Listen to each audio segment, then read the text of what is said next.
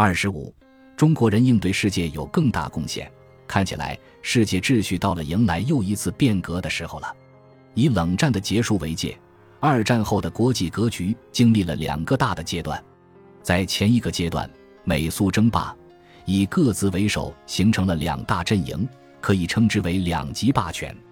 两极争霸格局面临第三世界的抗衡。三个世界理论的厉害之处在于，它使用了一个全新的维度，将美苏归为第一世界，把欧洲。日本等称为第二世界，这相当于从霸权结构内部入手，对其进行了瓦解。冷战后，世界进入单极霸权时代，美国一家独大，在世界上为所欲为。这个态势以小布什时代的“要么跟我们站在一起，要么跟恐怖分子站在一起”政策为标志达到顶峰。欧洲和日本仍是美国的盟友。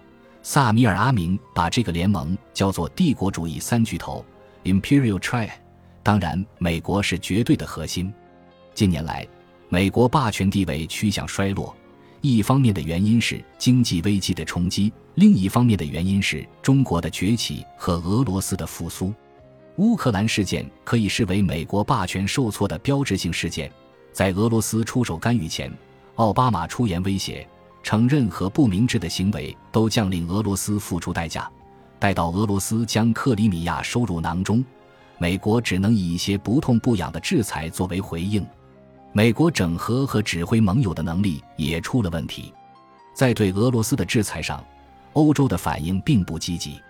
这不是欧洲第一次不全力配合美国了。从伊拉克战争开始，欧洲就对美国的做法表示了异议。欧洲的民意对美国更是不买账的。英国《经济学人》杂志称。俄罗斯在克里米亚问题上的做法，促使美欧关系重新紧密起来，但这恐怕是一厢情愿。德国《明镜周刊》的报道就说，在互联网上对该问题的讨论中，对俄罗斯表示理解的态度占了压倒性的优势。德国前总理施密特认为，西方搞得太糟糕了。关于对俄的制裁，老爷子的评价是蠢。欧洲对美国的疏远不难理解。这是美国多年来目中无人的做法导致的。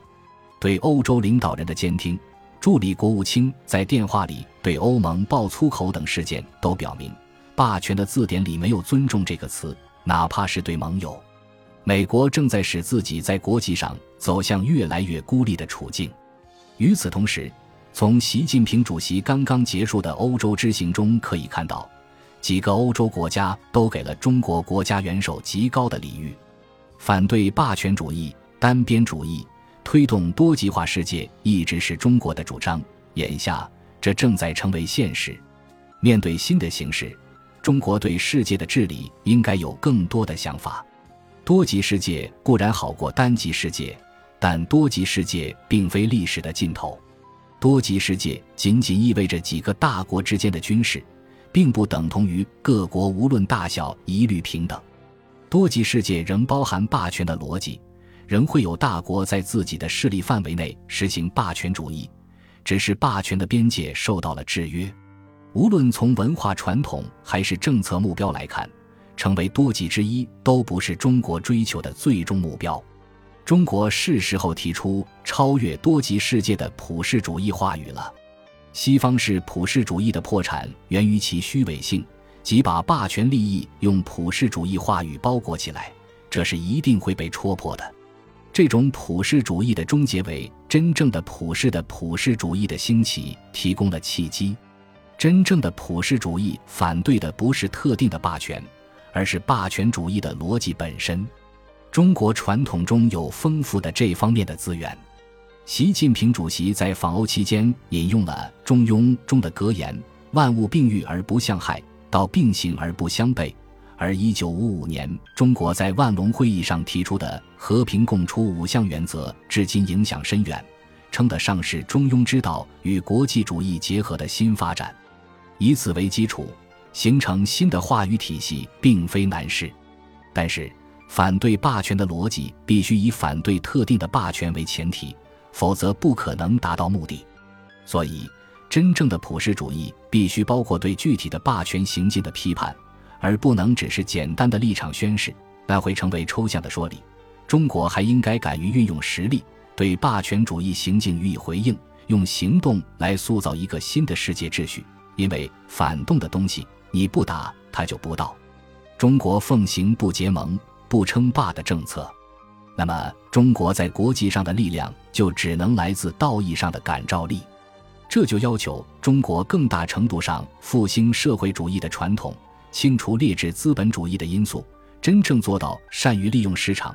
但让市场的力量为社会服务，在今天这个动荡的世界上提供另一种发展模式。反对霸权主义的力量之源主要是第三世界，中国还需要更大程度上复兴国际主义的传统，一边激活这些国家与中国友好合作的历史记忆，一边构筑更巩固的平等相待的合作体系，压缩霸权国家的国际空间。毛泽东主席说过。中国人应该对世界有更大的贡献，这个更大的贡献不能只是物美价廉的工业制成品和毛绒玩具，而更应该是一种新的可能性，一种国际秩序民主化的新的制度安排，一种超越达尔文主义的新的文明。二零一四年，本集播放完毕，感谢您的收听，喜欢请订阅加关注，主页有更多精彩内容。